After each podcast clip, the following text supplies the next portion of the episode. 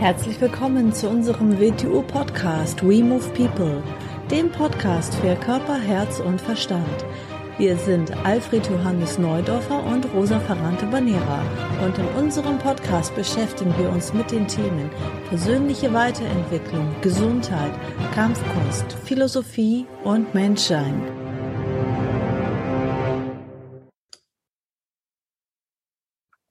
Herzlich willkommen zu einer neuen Episode vom We Move People Podcast. Hallo AJ. Hallo Rosa. Heute sprechen wir über Gurdjieff und Wing Chun. Und zwar, du sitzt jetzt gerade in Österreich, ich in ja. Lübeck. Ähm, ja, wie kommen wir darauf? Ich habe heute Nacht einen Traum gehabt und den habe ich dir gerade erzählt und dann haben wir gesagt, ja, gut, den genau. Traum, den erzähle ich jetzt nicht, aber ähm, Deswegen sind wir darauf gekommen und haben gerade drüber gesprochen. Ja, Gurdjieff und Wing Chun. Mhm. Was hat denn Gurdjieff jetzt mit Wing Chun sozusagen zu tun? Ja, das müssen wir noch ein bisschen genauer, genauer definieren. Natürlich nicht mit dem Namen Wing Chun, damit hat er gar nichts zu tun, weil, weil ja das natürlich äh, ein chinesischer Ausdruck ist und das, was wir heute als Wing Chun kennen, die chinesische Ausformung ist. Aber Gurdjieff hat auf der anderen Seite sehr wohl etwas damit zu tun, weil auch er eine Bewegungskunst gelernt hat, eine Kampfkunst, die natürlich nicht Wing Chun geheißen hat, aber praktisch das ist, was wir aus China als Wing Chun kennen. Ja, wo ist denn jetzt der Ursprung? Ja, zu, zuerst mal, wieso? Es ist natürlich sehr wenig offiziell darüber überliefert, aber es gibt halt, es gibt halt äh, auch in der offiziellen Literatur zwei Erwähnungen davon, und zwar von Bennett. Bennett war in zwei Phasen seines Lebens bei Gurdjieff. Einmal für eine kurze Zeit in Fontainebleau, Anfang der 20er Jahre des 19. Jahrhunderts, und dann in der Endphase kurz vor seinem Tod, Ende der 40er Jahre im 20. Jahrhundert in, in, in Paris. Und in diesen beiden Perioden hat es Gurdjieff erwähnt und es ist eben von Bennett dann überliefert, als in Fontainebleau das Badehaus im Park gebaut werden sollte und das haben die Leute dort gemacht und Gurdjieff zu der Zeit eben auch über seine Kunst, er nannte sie Filelou, äh, gesprochen hat und er vorbereitet hat, es zu unterrichten. Und er hatte auch schon einen äh, als Chef, Ausbildung, Cheflehrer ausgebildet und im Auge ein Russe, ein ehemaliger russischer Ringer. Und beim Badehausbau mussten sie auch Steine teilen. Und Wing Chun hat natürlich etwas damit zu, zu wissen, wo man Dinge aus dem Gleichgewicht bringt, wo die Sollbruchstellen sind, wie man etwas ins Gleichgewicht bringt. Und es mussten Steine zerteilt werden. Und dieser Russe, der der Chefausbilder werden sollte, hat bei Steinen nicht erkannt, wo die Bruchstelle ist, um sie zu zerteilen. Das war für Gurdjieff sowas wie ein Omen, dass wenn sein erster Mann das nicht erkennt, dann ist nicht die Zeit reif, um diese Kunst an die Allgemeinheit zu bringen. Und er hat beschlossen, sie nicht zu unterrichten und hat auch gesagt, die Zeit dafür ist noch nicht reif. Das wird erst später gemacht werden von anderen Menschen. So, und das war das. Da hat auch noch nicht gesagt, wie sie heißt. Und dann Ende der 40er, als Bennett dann wieder dort war, hat er, hat er im Raum, wie heißt denn das, was du da machst? Hat das nicht einen Namen? Oder gesagt, es ist, es ist das wahre Shioshitsu. Es ist nicht Shioshitsu. Äh, damals war Shioshitsu sehr populär in diesen Zeiten, also aus Japan. Die Kunst, die auch mehr oder weniger mit Kräften spielt, aber er hat gesagt, es ist eigentlich das wahre Shioshitsu, aber es ist nicht aus Japan, es ist, heißt Filelu. Und in diesen beiden Sachen ist es offiziell überliefert, dass er mehr oder weniger eine Kampfkunst unterrichten wollte. So.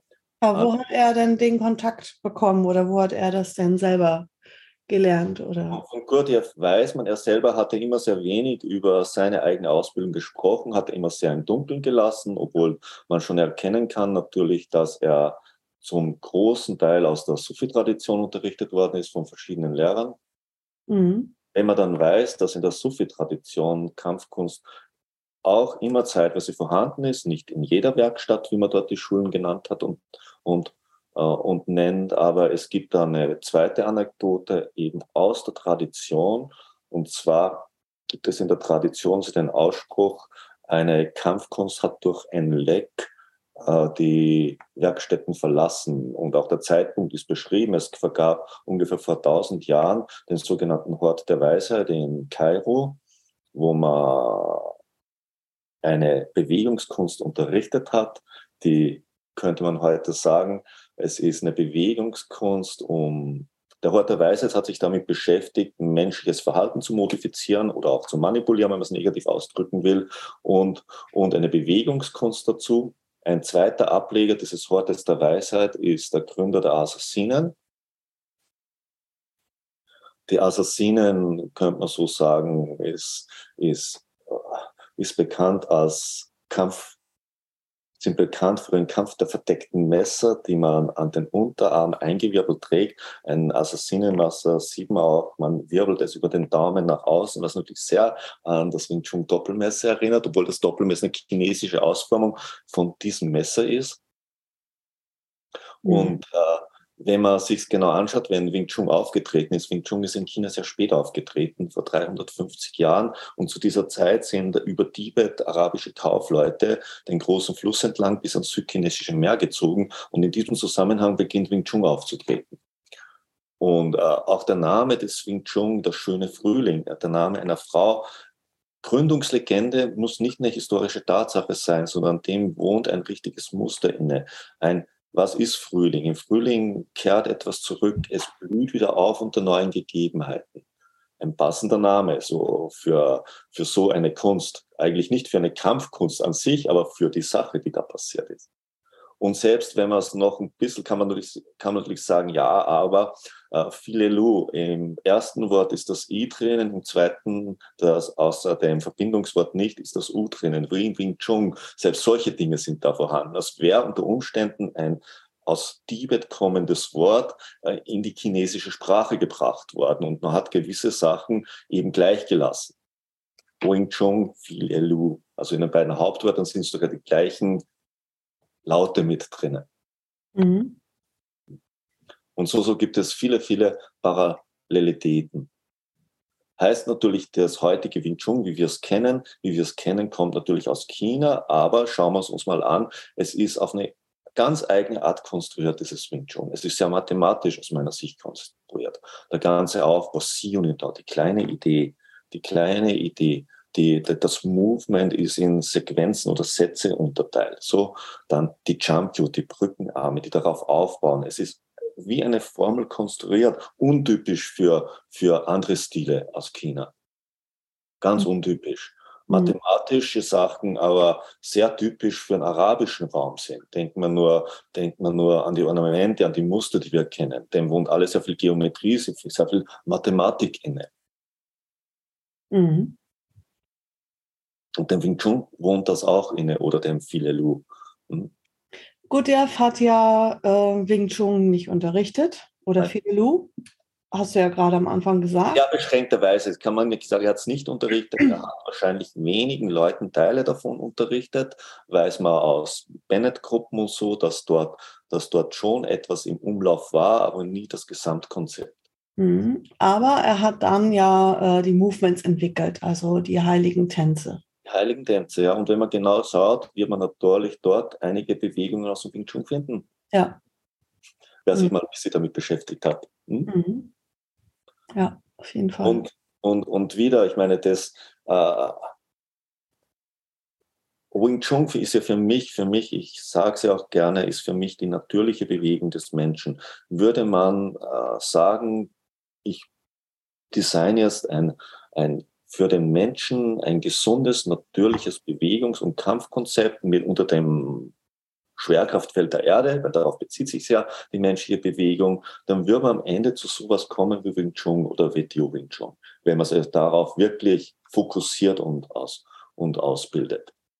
Und so sind natürlich viele Elemente drin. Nehmen wir den, die erste Sequenz, das Sie und das Kreuzen der Arme. Und du hast mal vor ein paar Wochen so schöne, ein schönes Foto aus verschiedenen Bereichen, wo das überall auftritt bei den alten Pharaonen natürlich typisch diese Geste, die zeichnen die Machtgeste des, des Osiris. Mhm. Ägypten, Geheimgesellschaften, Rosenkreuzer. Geheimgesellschaften bis zur Freimaurerei, bei Crowley, tritt jetzt in gewissen Bereichen Amerika in der Wirtschaft auf, diese Geste. Und, mhm. und uh, selbst Elon Musk hat man schon damit gesehen. so Und ist natürlich ein ganz, ganz altes Symbol uh, und ist eine menschliche Geste. Ist, man merkt sowieso, ist die erste Bewegung. Es ist eine gekreuzte Bewegung. Das heißt, die beiden Gehirnhälften beginnen sich verschränkt zu interagieren, zusammenzuarbeiten. Da ist unglaublich viel Hintergrund mit drinnen, an allem, was im Wing Chun vorhanden ist. Mhm. Besonders nicht mehr in allen Stilen, weil ja äh, Stile neigen ja dazu, dass der Gründer oder die Lehrer das, was sie nicht verstehen, wegnehmen und dann eigenes reinbringen. Und unter Umständen beginnen sie damit, die Wirksamkeit rauszunehmen und das, was ihm ursprünglich innewohnt. Das muss man immer einschränken. Wing Chun ist ja nicht Wing Chun. Sie alle ja. teilen zwar gewisse Sachen, aber sie unterscheiden sich genauso schlimm und nicht überall ist der gleiche Hintergrund und das gleiche Wissen vorhanden und auch nicht die gleiche Ausrichtung. So. Ja, wir in der WTU beziehen uns ja nicht aus chinesischer Wing Chun. Ähm, was würdest du sagen, macht das WTU Wing Chun aus? Was ist da der Unterschied? Ich würde nicht sagen, wir beziehen uns gar nicht. Natürlich haben wir auch, sind wir auch Erben des chinesischen Wing Chun. Das ist gar nicht die Frage, aber es, einer der großen Unterschiede ist, wir sind nicht nur das. So. Wing Chun, es ist natürlich das von, von Gurdjieff und von Gurdjieff nicht das überlieferte Wing Chun, sondern die Philosophie und die Theorie dahinter. Was dann noch dazu kommt, aus der Linie natürlich schon, nicht von Gurdjieff, sondern aus der Linie, aus der Gurdjieff kommt, ist die, ist die Waffengeschichte mehr oder weniger. Nicht unsere Bewegungen, die wir machen, kommen von dort. Aber wenn man sich das chinesische Wing Chun schon anschaut, ich, ich habe mein ganzes Leben praktisch mit Waffen beschäftigt. Im chinesischen Wing Chun gibt es so die Theorie, wer mit den Doppelmessern umgehen kann und mit dem Langstock kann mit allen Waffen umgehen. Das ist ein absoluter Nonsens. Mhm. Das ist absoluter Nonsens. So. Sieht man ja auf Videos. So. Oder dass man sagt, die, die Waffen kommen dann später dazu, wenn man das Waffenlose gemeistert hat. Ja, und dann nimmt man Waffen in die Hand und die kann man dann ganz toll bewegen. Blödsinn. Mhm. Blödsinn. So. Weil äh, Waffen, was machen denn ein richtiges Waffenunterricht, wo man die Waffen nicht als Werkzeuge nehmen, die in die Hand nehmen, sondern als Teile des Körpers betrachten? Sie beginnen ganz andere Synapsen in unserem Hirn zu erzeugen und sie beginnen ganz andere neuronale Muster in unserem Körper zu aktivieren. Die habe ich dann waffenlos zur Verfügung, aber ich habe sie mit diesen Körpererweiterungen, mit den Waffen aktiviert und dazu brauche ich sie. Denn nehme ich nicht etwas in der Hand und lerne damit in einer gewissen Weise umgehen, bilden sich nicht die notwendigen Synapsen im Gehirn und es bilden sich nicht die, das notwendige neuronale Netz im Körper. Also es ist nicht so, ich, ich entwickle das neuronale und nehme ich Waffen in die Hand, mit denen mache ich dann plötzlich ganz was Neues. Nein, tue ich nicht. Es ist genau umgekehrt. Ich nehme die Waffen in die Hand und all die Netze, die ich dann erzeuge und die Gehirnstruktur, kann ich dann auch waffenlos verwenden. Mhm. Aus dem Grund steht für mich eigentlich die Waffe praktisch mit am Anfang. Für mich sich das ganze Wing Chun aus den faltenden Messer er, erklären und entwickeln lässt. Und von dort kommt es auch her. Am Beginn des Wing Chun stand eine Messer, eine Waffenkunst. Mhm. Dann gibt es ja noch die zweite Geschichte, wie man, wenn man sich damit beschäftigt. Die Assassinen sind ja berüchtigt natürlich für ihre Messer und gleichzeitig äh, gibt es die europäischen Templer, die starken Kontakt zu den Assassinen hatten. Der Tempelorden sogar die Statuten der Assassinen übernommen hat, obwohl sie sich zum Teil bekriegt haben, hm. haben, auch, haben die Tempel auch viel von den Assassinen gelernt. Und hier ist etwas von dieser Waffenkunst in die europäische Fechtkunst eingeflossen was man auch klar wieder verfolgen kann. Wenn man es erkennen will, kann man es erkennen.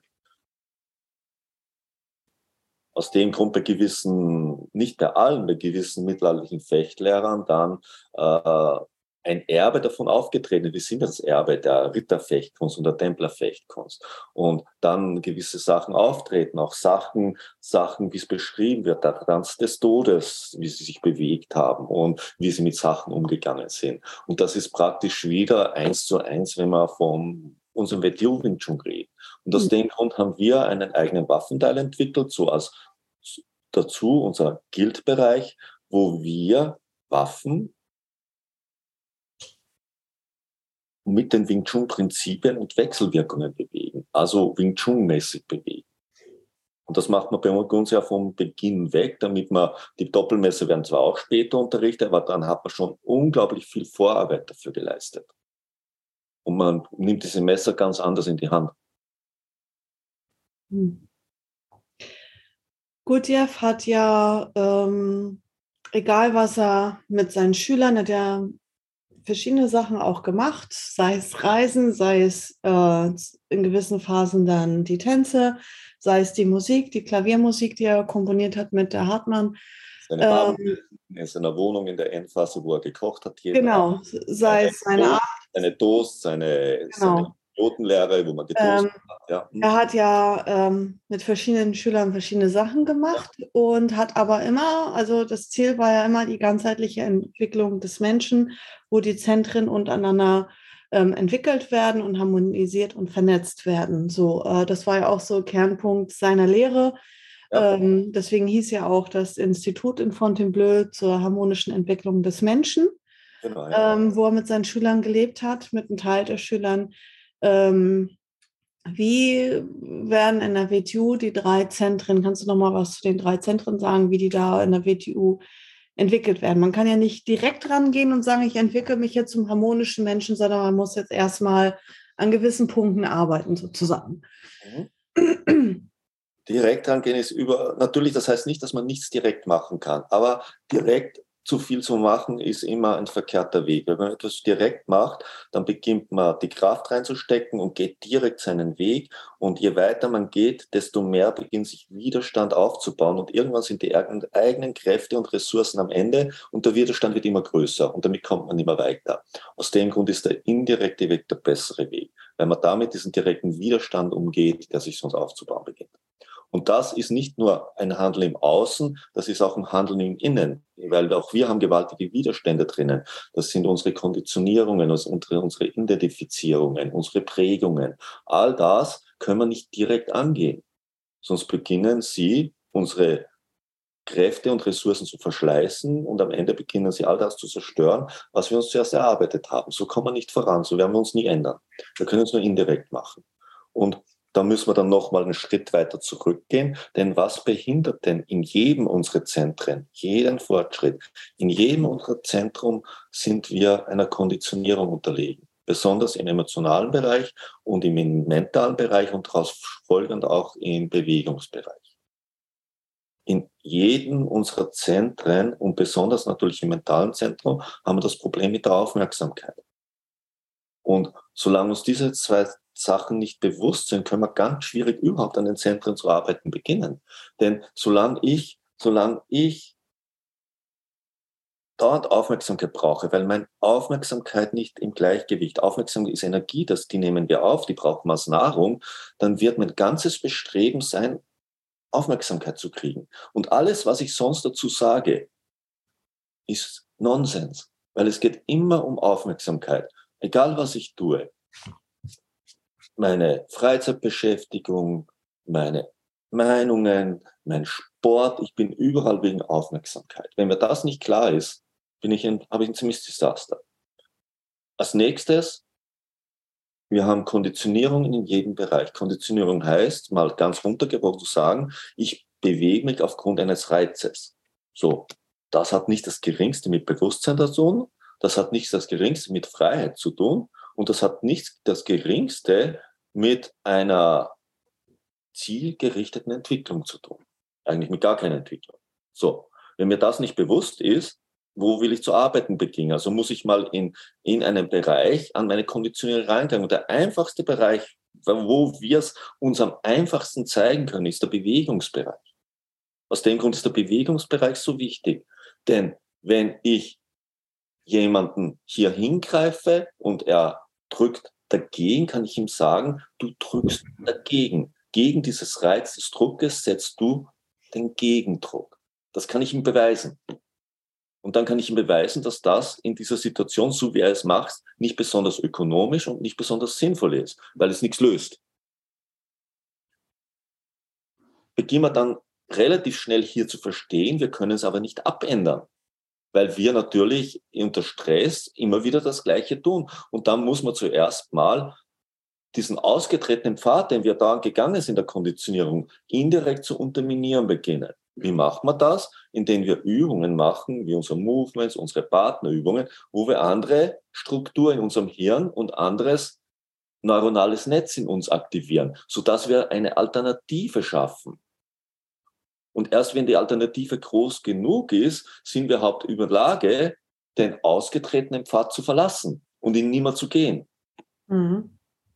Und das Gleiche gilt natürlich, und aus dem Grund, wir arbeiten man arbeitet nie nur an einem Zentrum. Aber wenn man Bewegung macht, ist die ganze Aufmerksamkeit auf der Bewegung und indirekt arbeitet man natürlich ein bisschen am Denkzentrum und am Gefühlszentrum. Es geht nicht anders. Man arbeitet immer an allen Zentren, aber schwerpunktmäßig an einem. Und aus dem Grund ist es so wichtig, dass man am Bewegungszentrum beginnt. Weil wenn man am Denkzentrum beginnt, dann beginnt man intellektuelle Denkmuster aufzublähen und sich eine, eine, eine, eine Entwicklung einzubilden was sehr oft in, in gewissen philosophischen oder esoterischen Schulen passiert. Und dann denkt man sich hin und wieder, wie schlecht bewegst du dich um Gottes Willen? Und auf der anderen Seite erzählen sie Geschichten, dass man denkt, sie sind Engel, versteht? Das widerspricht sich, das kann so nicht sein. Und natürliche gesunde Bewegung hat nichts damit zu tun, dass ich ein Athlet sein muss oder dass ich ein, ein Seiltänzer. Damit hat er das nicht das Geringste zu tun. Mhm. Ja, und dann gibt es ja noch die Wing Chun University bei die uns WTU. Die, die, da dreht sich hauptsächlich um als Schwerpunkt um unser mentales Denken, um das Denkzentrum, wie man sagen könnte.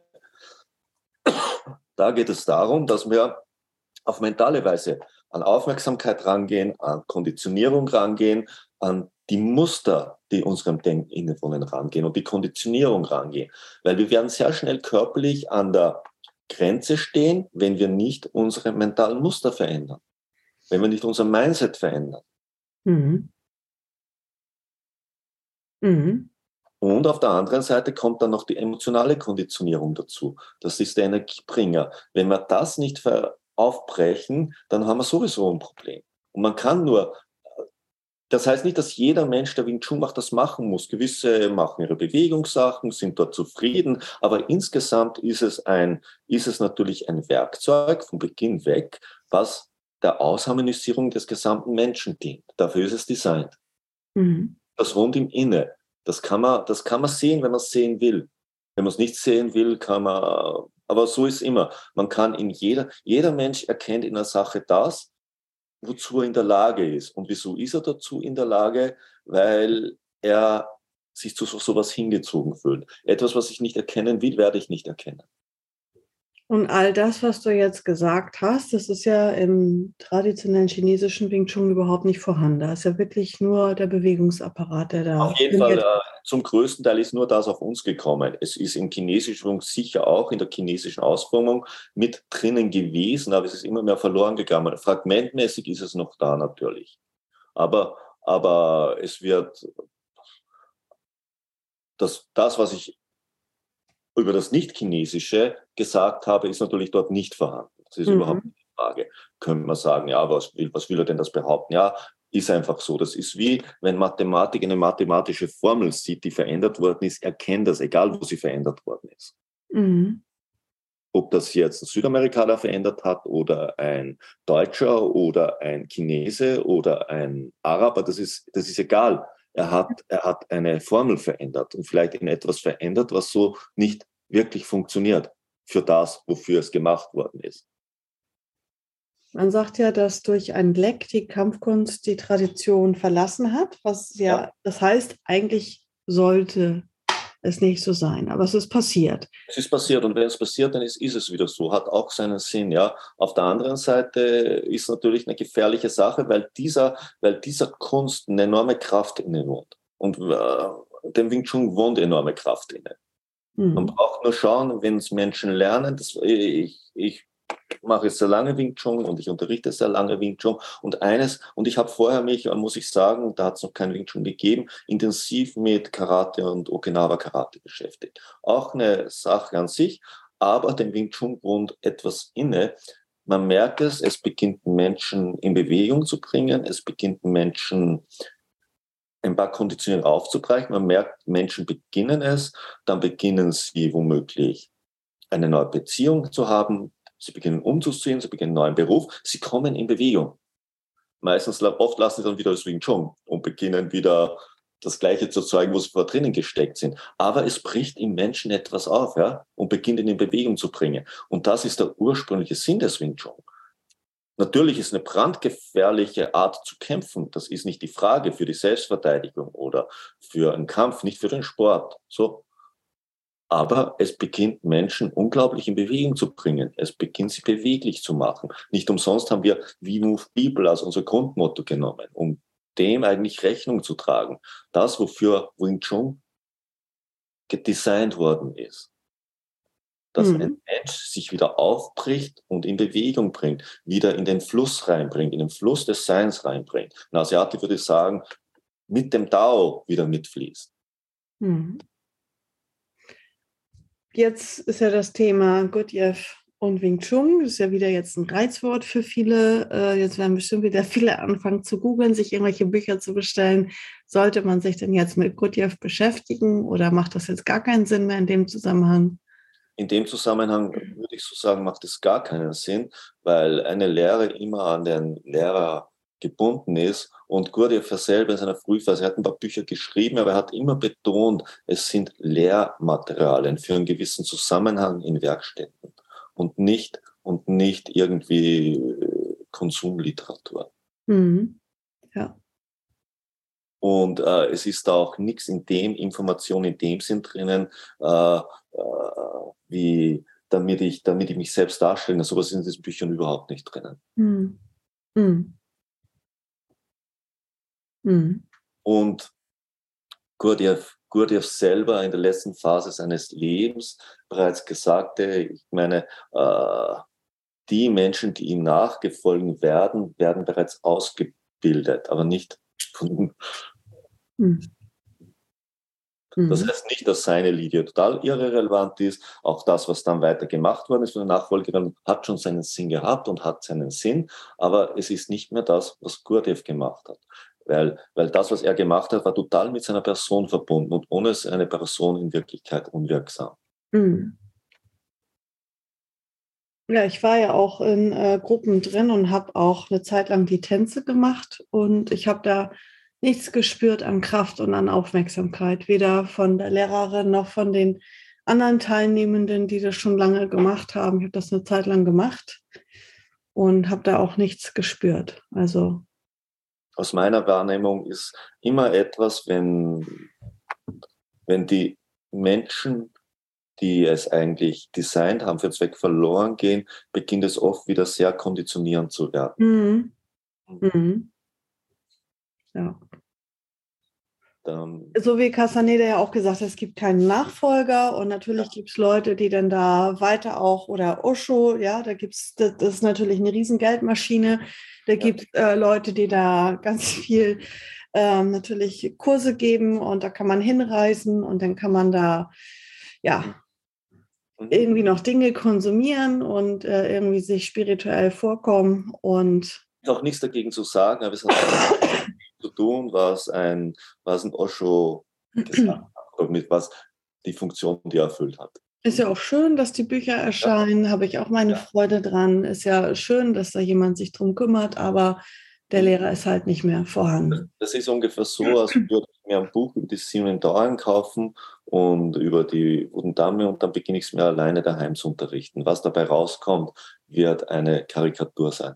Ja, ja, wie du immer sagst, ne, gewisse Dinge für einen gewissen Zweck, an einem gewissen Zeitpunkt, mhm. für gewisse Leute und mhm. nicht, weil jemand jetzt einen Reiz hat und sagt, ach, ich pick mir hier was raus und da ziehe ich mir was raus und das bringe ich mir bei und das mache ich jetzt hier, weil ich jetzt gerade dessen Reiz ausübt oder exotisch ist oder weil der das gesagt hat oder so. Es kann sein, dass der Mensch, der sitzt, was ganz anderes braucht. Äh, ja. Und äh, jeder Mensch sieht und hört ja immer das, was er in der Lage ist zu hören. Wenn hier fünf Menschen sitzen und man erzählt etwas, dann hört jeder von diesen fünf Menschen etwas anderes. Würden sie sich direkt vergleichen, würden sie es bemerken. Mhm. Tun sie aber nicht, können sie nicht. Das ist das Problem, aus dem kommt ganz viele Missverständnisse, weil es wird etwas gesagt das ist das Problem, wenn man jetzt Sachen vom Osho liest, was er zu gewissen Menschen gesagt hat. Und er hat es gesagt, weil er zu dieser Menschen geredet hat. Und dann wird es allgemein bewertet. Ja. Und es wird verallgemeinert. Hm. Das hm. Gleiche ist, ist, ist, ist, ist, mit, ist mit jedem Werkzeug. Unterricht hm. ist sehr was Individuelles. Man mhm. kann auch durch in gewissen Bereichen allgemeine Muster herausziehen, aber es ist sehr was Individuelles, weil jeder Mensch in einer anderen Situation drinnen steckt. Mhm. Oder wie man sagt, er steckt im eigenen Gefängnis drinnen, das, aus dem er sich rausarbeiten muss. Mhm. Die Anweisung kann nur eine sehr individuelle sein und das Rausarbeiten, das muss er dann selber machen. Mhm. Super, dann ist das ja jetzt eine doch ganz schön lange Folge geworden. Ne? Ja, dann vielen Dank für deine ganzen Antworten mhm. und bis zur nächsten Folge. Tschüss. Tschüss.